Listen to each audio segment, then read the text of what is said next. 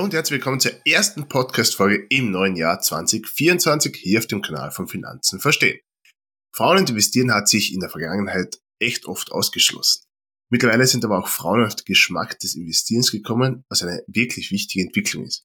Ich habe heute einen spannenden Gast bei mir. Sie setzt sich stark für das Thema Frauen investieren ein und natürlich reden wir auch über Scalable Capital.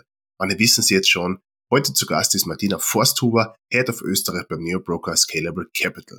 Noch kurz, wenn wir heute über Aktien sprechen, ist es in keinster Weise eine Anlageempfehlung und außerdem, wenn die Martina von Gebühren spricht und dabei von 0 Euro für Sparplanausführungen spricht, dann sind es gegebenenfalls immer mit zusätzlichen Kryptogebühren, Produktkosten, Spreads und oder Zuwendungen. Und jetzt legen wir los. Hallo Martina, schön, dass du dir die Zeit nimmst.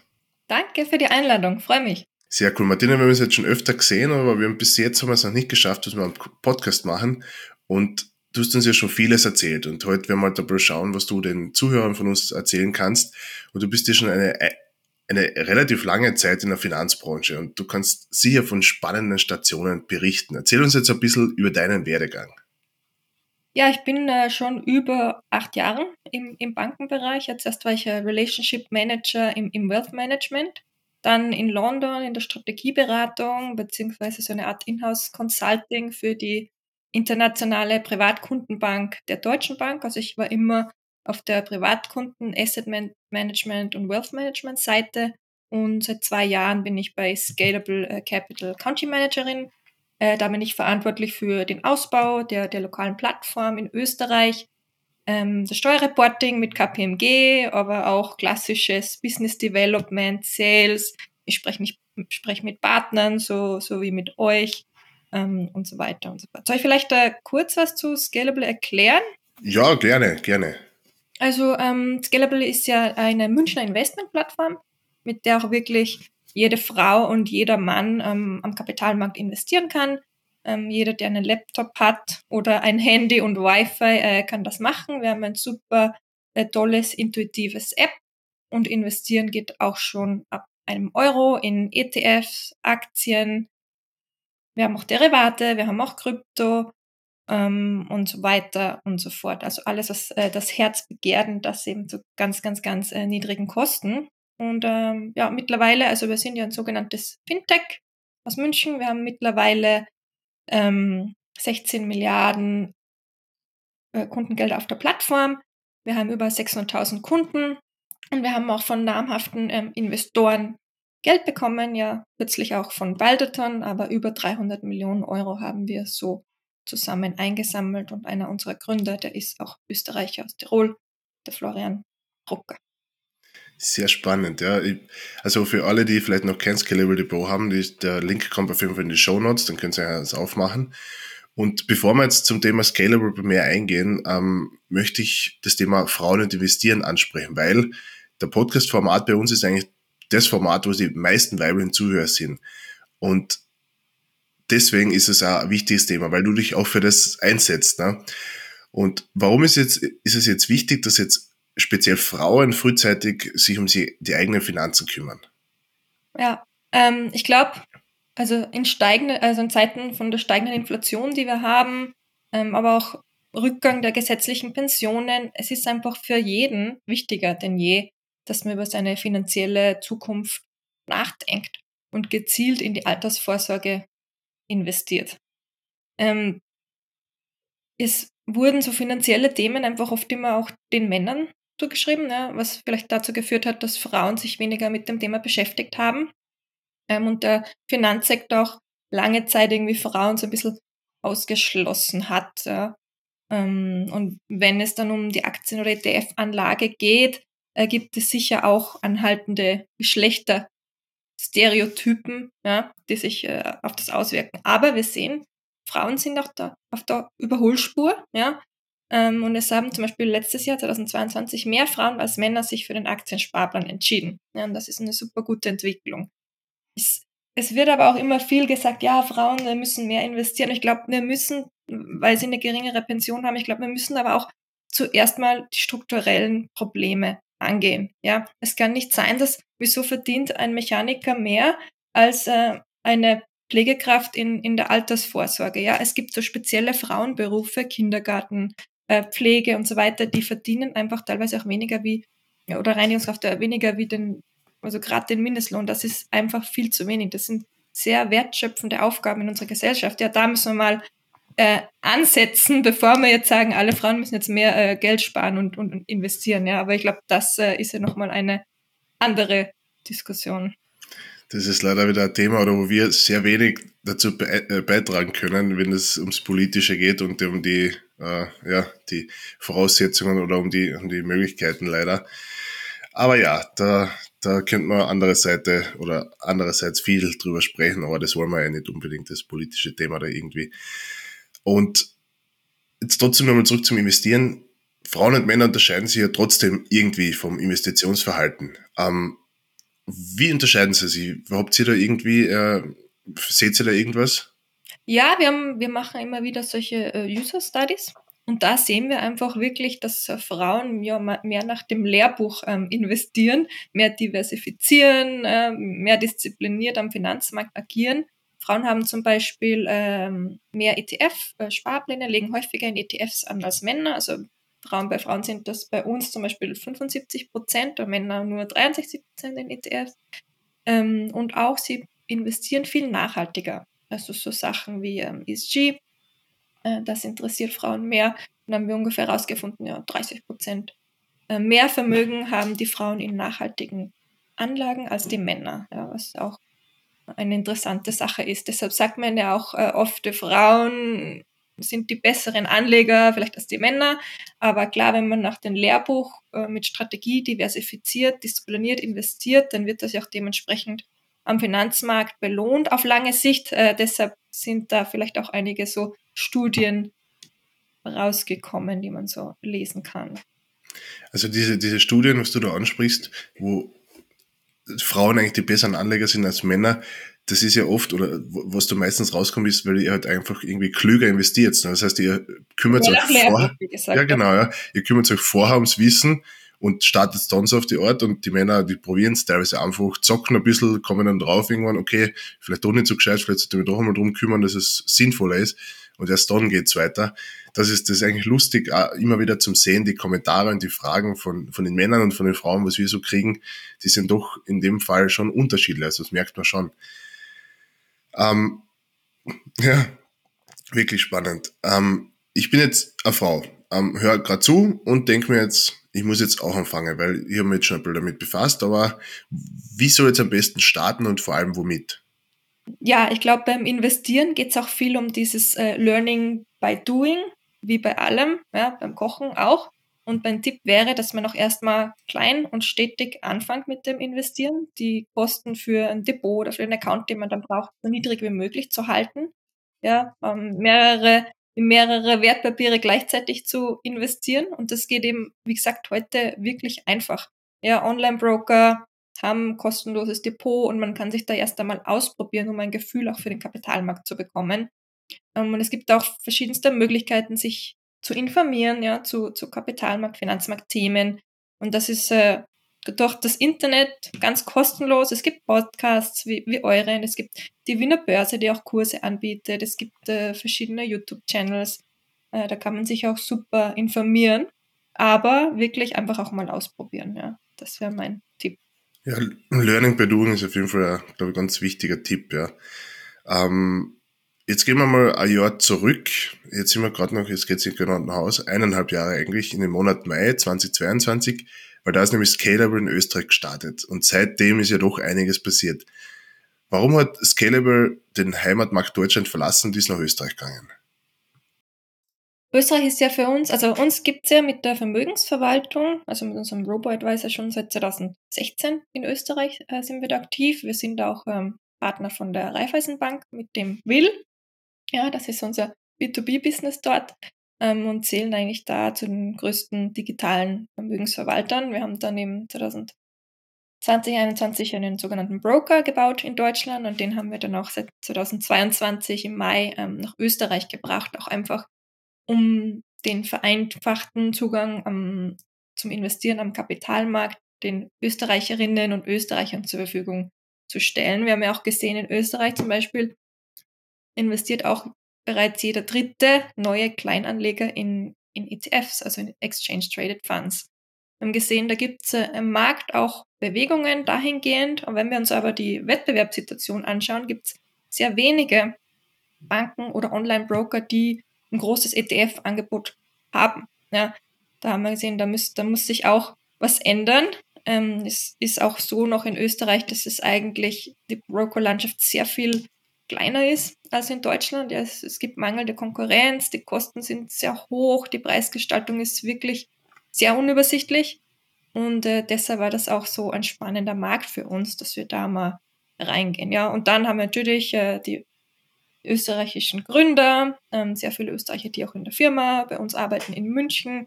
Ähm, wir können da auch sehr viele Skaleneffekte heben von unserem Business, das wir jetzt bereits aufgebaut haben in Deutschland. Und du bist ja auch Österreicherin, ne? Ich bin auch Österreicherin, auch das, von dem eben, eben, das kommt ja noch dazu. Und jetzt habe ich im Intro schon äh, erwähnt, dass Scalable Capital ein Neo-Broker ist. Was heißt das jetzt in einfachen Worten? Das Wort ähm, Neo, das heißt ja neu auf Lateinisch, ja, und diese Neo-Broker unterscheiden sich von klassischen Online-Investment-Plattformen oder Brokern vor allem eben dadurch, dass ähm, sie deutlich niedrigere Ordergebühren haben. Ja. Fängt vielleicht bei 99 Cent pro Order an ja, gegebenenfalls gibt es noch Produktkosten und Spreads, aber 99 Cent. Und das, die klassischen Broker verlangen ja teilweise bis äh, 5 oder äh, bei, bei, einer Bank ein Depot auf, äh, öffne 10 Euro pro Order und das ist halt äh, richtig, ja, was Innovatives in der Hinsicht, ja. Diese Neobroker sind auch oft einfacher, haben ähm, intuitivere Apps, schneller, eine Sache noch, was die Neo-Broker unterscheidet von den klassischen Brokern, ist das richtig breite ETF-Angebot. Ja? Ähm, wir haben bis über 2.000, 3.000 ETFs auf der Plattform, die man sich aussuchen kann. Wenn man da jetzt mal schaut auf eine klassische traditionelle Bank, die haben vielleicht 50 ETFs zur Auswahl. Ja? Und das ist halt auch eine Sache, wo diese Neo-Broker wirklich Punkten haben können in den letzten Jahren im Markt und so regelrecht einen ETF-Boom angetrieben haben, ja, besonders in Deutschland, aber wie wir sehen, halt auch schon in Österreich. Das ist jetzt vielleicht ein bisschen eine stillende Frage, aber warum brauche ich so viele ETFs zur Auswahl? Also generell ist ja mal gut, man hat mehr Auswahl. Ja. Im Großen und Ganzen, wenn man jetzt zum Investieren anfängt und sagt, ja, ich will mich mal ausprobieren, vielleicht reicht es, wenn man da mal einen Welt-ETF, ein MSCI World nimmt und sagt so, ich spare jetzt da mal 1, 2, 3, 4, 5 Euro rein jedes Monat und schau mal, wie es läuft, bin, habe auch schon eine gute Marktabdeckung und kann langfristig am Kapitalmarkt partizipieren, weil der hatte über 1500 ähm, Aktien da drinnen, ja. Großen und Ganzen ist das schon mal ein super erster Schritt und das reicht sicher für viele, die am Kapitalmarkt anlegen wollen. Aber es gibt ja auch verschiedenste Themen, ETF, in die man auch noch investieren kann, wenn man sagt, na ja, ich glaube jetzt wirklich an, an, an künstliche Intelligenz oder ich möchte mich da, ich möchte mich eigentlich äh, hier ähm, mit dem Thema Nachhaltigkeit mehr beschäftigen. Dann gibt es ETFs, die in saubere Energien, Klima, Umwelt investieren. Ähm, es gibt Cybersecurity, es gibt äh, ja, Robotik-ETFs und so weiter und so fort. Also da gibt es halt dann nach jedem Geschmack, ähm, wie man sich das dann vorstellen möchte und wie man investieren möchte, nach jedem Risikoprofil, ja, nach jedem ähm, nach jedem Gusto verschiedenste ETFs. Es ist dann eher einleuchtend, du hast schon recht. Ja. ähm, und Österreich und Deutschland ist ja in vielen äh, Punkten ziemlich unterschiedlich, insbesondere beim Thema Angebot. Ähm, wie unterscheidet sich jetzt die Brokerlandschaft zwischen den beiden Ländern? Habt ihr da irgendwie auch, äh, äh, was sind Erfahrungen schon? Ja, also wie, wie gesagt, Österreich ist ähm, erstens ein kleinerer Markt und es ähm, gibt sehr wenig, wenige Broker. In Deutschland hast du ja eine Unzahl von, äh, Vielzahl von Brokern, die sich auch dadurch entwickelt haben, dass es da viele Börsen gibt. Ja? Und auch Retail-Börsenplätze wie die Tradegate, die Getex in München und so weiter. Das gibt es in Österreich äh, so nicht. Da gibt es die Wiener Börse äh, und, und that's it. Ja? Es gibt auch in Deutschland so ein bisschen mehr ähm, Innovation am Finanzmarkt auch, auch politisch. Ja. Es gibt auch so eine Art, ja, so eine Art Freistellungsauftrag. Ja, da kann man äh, seine Kapitalerträge, da sind bis zu 1000 Euro, äh, fällt da keine ähm, Abgeltungssteuer bzw. Kapitalertragssteuer an. Ähm, lauter so Sachen, das gibt's auch alles in Österreich nicht. Also weniger Wettbewerber, äh, weniger Innovation in Österreich am Finanzmarkt vielleicht und auch weniger politischen Willen oder politische ähm, Anreize, ja, die da geschafft wurden. Aber hoffentlich ändert sich das ja bald. Aber ja, das, sagt, wir, gehen, wir gehen nicht in das Politische. Das hoffe ich auch, ja, weil das ist leider echt schade. Ja. Diese 1000 Euro, die du angesprochen hast, also dieser Steuerfreibetrag, der ist schon, also der wäre in Österreich auf jeden Fall schon sehr wünschenswert, aber da sind wir halt leider noch weit weg. Ähm, nachdem jetzt die Brokerlandschaft ja anders ist wie in Deutschland, sind wahrscheinlich auch die Kunden oder die Kundenwünsche anders. Ähm, ist da ein Unterschied festzustellen zwischen Österreich und Deutschland? Also wir können ja immer noch auf unsere 600.000 äh, Kunden durchschauen und wenn wir da schauen, ist es eigentlich sehr ähnlich. Ja. Ähm, der Großteil unserer Kundschaft investiert in ETFs, äh, jeder zweite hat einen, ähm, jeder zweite nutzt Sparpläne, 90 Prozent des Volumens geht in ETFs, also bei uns sind mehr als zwei Drittel dieses äh, 16 Milliarden verwalteten Vermögens auch in, in ETFs und das ist auch in Österreich so. Ja, danach folgen die typischen Aktien, die man so gerne investiert. Ja, da kommen ja Amazon, eine Apple, eine Microsoft, die üblichen Verdächtigen. Die sind aber auch in Österreich sehr beliebt. Der einzige Unterschied, und das äh, glaube ich, würde ich auf, auf, auf die Medienberichterstattung oder auf äh, diverse Unicorns in dem Bereich in Österreich zurückführen, äh, das, ist, das ist das Krypto, ja. Ähm, das ist vielleicht schon ein bisschen beliebter. Auch bei unseren Kunden in Österreich sehen wir das, dass, dass sie gerne auch einmal Krypto handeln, ja. Das hätte ich mir jetzt tatsächlich nicht so gedacht, weil, weil da ja doch sehr viele, ja, wobei sie, sie probieren sich halt wieder aus. Aber spannend, das hätte man jetzt nicht gedacht, muss ich ganz Auch ehrlich. in den Medien sehr präsent. Also wenn man das mal anschaut, in Österreich wird viel mehr jetzt über ein Krypto und Bitcoin berichtet, als vielleicht ein, ETF, ein langweiliger ETF oder, oder irgendein Fonds. Ja. Ja, das, da, da fängt es leider wieder an, ja, weil halt die, die Schlagzeilen bei Bitcoin spannender sind für viele als halt ein langweiliger ETF, so wie du sagst, ja. Ähm, Neo-Broker, die von Österreich nach Deutschland, äh, von umgekehrt von Deutschland nach Österreich kommen, sind natürlich immer super und mehr Wettbewerb bringt natürlich den Kunden immer einiges mehr. Ähm, es ist jetzt aber oft so, dass Broker aus Deutschland, auch Scalable zum Beispiel, in Österreich nicht steuereinfach sind. Was heißt jetzt einmal steuereinfach? Ja, ich glaube, das ist ähm, bei vielen Brokern so, die expandiert haben, in, e, egal welches Land, ja. Weil wenn du die ähm, Fintechs bist, im Bereich bist, im Finanzbereich und Expansion machst, dann gehst du mal ähm, in ein Land, du schaust dir mal an, wie, wie läuft das Land und, und, und so skalierbar und einfach wie möglich, sodass du auch diese Kostenskaleneffekte heben kannst, ähm, die du halt dann in deinem Heimatmarkt hast. Deshalb sind viele solche Online-Broker, egal jetzt, ob sie aus den Niederlanden kommen oder aus Deutschland, in Österreich nicht steuereinfach. Das heißt, sie führen die Kapitalertragssteuer nicht automatisch ab, sondern ich muss das dann bei meiner Steuererklärung am Ende des Jahres oder im nächsten Jahr dann äh, deklarieren, die Steuern, die da beim Depot angefallen sind. Ja, dann gibt es einige, die stellen ja mittlerweile einen Steuerreport zur Verfügung. Ja, das ist Scalable einer davon. Wir haben, wir haben einen Steuerreport, wir machen den mit der KPMG in Zürich ähm, schicken denen die Transaktionsdaten und die rechnen dann äh, die, die, die Gewinne, Verluste und Steuern aus für die Österreicher und Österreicherinnen. Und wir stellen dann einmal im Jahr so einen Steuerreport in die Mailboxes ein. Das hilft natürlich, weil man nicht unbedingt selbst berechnen muss, sondern man kann sich das dann anschauen und dann ähm, in die Steuererklärung übernehmen mit anderen Sachen, die man da immer eingibt. Homeoffice-Pauschale, vielleicht äh, die Krypto-Investments, die man irgendwo hat, die muss man ja auch äh, mittlerweile ähm, versteuern und ähm, sonstigen ähm, Werbekosten, die man dann halt so hat und dann äh, gibt man das ab und dann kommt entweder eine Zahlung ans Finanzamt oder man kommt was zurück. Also das hängt dann von der individuellen Situation ab. Hoffentlich kommt was zurück, weil gern Steuern zahlen tut keiner, gell? aber natürlich, wenn man genug Gewinne mit den Aktien oder ETFs macht, dann wird man wahrscheinlich was nachzahlen müssen, vermute ich einmal. Ähm, und warum soll ich jetzt als Österreicher oder Österreicherin ähm, beim Broker ein Depot eröffnen, nicht steuereinfach ist und nicht bei der Hausbank?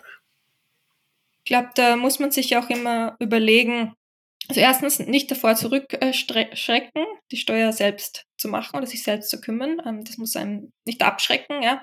Und dann muss man sich auch mal genau die, die Kosten anschauen. Ja, wie viel kostet denn das Depot bei der Hausbank? Vielleicht 20 äh, Euro im Quartal. Wie viel, wie viel kostet eine Order? Vielleicht 10 Euro pro Order. Und dann kann ich dann mit meinen 50 Euro, die ich sparen will, auch noch irgendwo nach Kosten einen halbwegs guten Kapitalertrag erzielen. Und oft wird die Antwort halt sein, nein, bei der Hausbank, weißt da zahlt sich wirklich erst aus, 200, 300 Euro zu investieren im Monat und wer hat denn bitte so viel Geld über? Ähm, deshalb ist dann vielleicht eine interessante Sache, ich schaue mir Neo-Brokers an, ähm, ich kann da ab 1 Euro investieren, das zahlt sich auch schon aus, weil die Kosten so gering sind und äh, das mit der Steuer, ja, ich habe ja eh noch meine Kryptos und das muss ich sowieso angeben und ich beschäftige mich damit und ähm, ich denke mir dann, ja, die Vorteile überwiegen versus den Nachteilen. Aber das ist natürlich auch ähm, eine individuelle Sache, die jeder für sich selbst entscheiden muss. Und wenn ich jetzt von Deutschland nach Österreich komme als Broker, kann ich einfach sagen, ja, weißt du was, ich schicke jetzt einfach die, die Steuern von meinen Kunden zum österreichischen Finanzamt. Geht das nicht so einfach? Ja. Ja, das österreichische Finanzamt will ja immer im Inland äh, zugreifen auf sozusagen das, das, was da bezahlt wird. Also wenn ein Broker sozusagen steuereinfach werden will oder eine Bank in Österreich, dann braucht es erst einmal eine Niederlassung ja, in, in, in Österreich und dann muss er diese ganzen Steuerkern aufbauen. In Österreich macht das zum Beispiel ja ein, ein, ein deutscher Broker schon. Ähm, der ist aber da ist eine Bank im Hintergrund oder der Broker ist eine Bank, der hat da eine Niederlassung aufgebaut und Steuerkern gebaut und so weiter und so fort. Also es reicht nicht, wenn man einfach ein Office aufmacht und sagt, so ja, jetzt sind die Kunden immer noch auf dem deutschen IBAN und man transferiert da die, die Steuern ans österreichische Finanzamt. Nein, ähm, man ist ja dann auch reguliert. Ähm, die FMA wird genau drauf schauen und es ist auch dann wichtig, dass man den österreichischen, der österreichischen Kundschaft einen österreichischen IBAN zum Beispiel zur Verfügung stellt und dann auch dort ähm, ja, die Steuer korrekt abführen zu können. Äh, mittlerweile hat sich aber da ein bisschen was geändert, besonders im Kryptobereich. Ja. Ähm, das sind aber alles äh, sozusagen ähm, ja, Wertpapierinstitute, aber auch mit äh, Depotführung oder mit so einer Walletführung. Und da wird ja mittlerweile jetzt auch schon, ähm, beziehungsweise ab nächstem Jahr die Steuer abgezogen. Ähm, aber das ist so ein bisschen eine spezielle Sache. Bei Krypto, da muss man ja auch nicht äh, jedes Monat äh, die Steuer ins Finanzamt zahlen, sondern vielleicht nee, einmal im Jahr nur, so, da, da gibt es auch spezielle Regelungen. Also das ist dann, glaube ich, immer, würde ich mal außen vor lassen. Und jetzt die Frage aller Fragen, wie schaut es bei Scalable aus? Habt ihr auch die Idee, dass ihr das einmal werdet in Österreich? Ja, ich würde äh, sag niemals nie sagen. Bis jetzt ähm, ist, es war uns halt ein großes Anliegen, dass man, dass man auch die Skaleneffekte und die niedrigen Kosten so weitergeben, dass auch die Österreicher von der Plattform profitieren können. Das mit dem Steuerreport funktioniert auch ganz gut. Ähm, aber ich würde ich würd das auch nicht generell ausschließen, dass wir irgendwann mal steuereinfach werden. Das sind immer gute Nachrichten. Und wo soll es jetzt in der Zukunft, also was ist die Vision hinter Scalable, wo soll es in Zukunft hingehen in Österreich jetzt speziell? Also wir haben dieses Jahr ja viel Neues schon herausgebracht für die Kunden. Wir haben dieses Portfolioanalyse-Tool von BlackRock, äh, die heißt bei uns Insights, ja, herausgebracht. Ähm, und, und auf der, ja, auf der Strategie werden wir uns auch weiter bewegen, auf der Vision. Also wir wollen wirklich jedem ermöglichen, auch Investor zu werden, auch ein, eine gute Investorin zu werden, ja, mit äh, diversen Tools und, und, und Features. Ähm, was wir 2024 dann noch machen werden, ja, ich darf an der Stelle jetzt nicht so viel verraten, ähm, aber ähm, ihr könnt euch sicher auch wieder auf viele neue coole Features freuen. Und ja, wir entwickeln einfach die Plattform konstant weiter und werden das auch weiter so fortsetzen. Sehr cool. Das heißt, es wird noch mehr geben, es wird einfacher oder es wird einfach immer besser. Und jetzt danke mal für die ganzen Einblicke und jetzt eine letzte Frage noch. Was müssen jetzt Broker machen, um Frauen und Männer gleichermaßen anzusprechen und eben zum Investieren zu bewegen? Ja, wir, also zum Beispiel wir bei Scalable ähm, wir haben ja niedrige Einstiegshürden ja, am Kapitalmarkt, das ist keine Konto- oder keine Depotgebühren, transparente, günstige Anlageprodukte, eine große Auswahl, 1 Euro Sparrate. Es kann wirklich jeder Mensch zum Investieren beginnen, egal wie viel, wie wenig ähm, die Person verdient, wenige Klicks, äh, schon ist man Aktien- und oder ETF-Besitzerin. Man braucht ja nur gesagt, wie gesagt, ein Smartphone oder ein Laptop und, und fertig, ja. Ähm, was wir aber zum Beispiel speziell für Frauen äh, gemacht haben, das war letztes Jahr im Juli, da haben wir eine Kampagne gehabt, so eine Autoform-Kampagne mit dem Fokus Female Finance, ähm, wo es wirklich darum gegangen ist, den Blick auf die private Geldanlage von Frauen zu richten oder eben mehr weibliche Blicke auf den Kapitalmarkt zu richten, dass man sich auch damit mit dem Thema so ein bisschen mehr beschäftigt als Frau, weil, wie gesagt, das war immer oder früher ähm, sehr viel ein Männerthema. Und wir haben einfach auch ja, die Notwendigkeit gesehen, dass man da mal ein bisschen Aufmerksamkeit erregt. Finde ich gut. Und wenn ihr jetzt noch kein Depot habt bei Scalable, dann sollt gleich am besten eins eröffnen. Den Link gibt es in den Show Notes. Und ich bedanke mich herzlich bei dir, Martina, für deine Zeit und für die ganzen Insights. Danke, Philipp.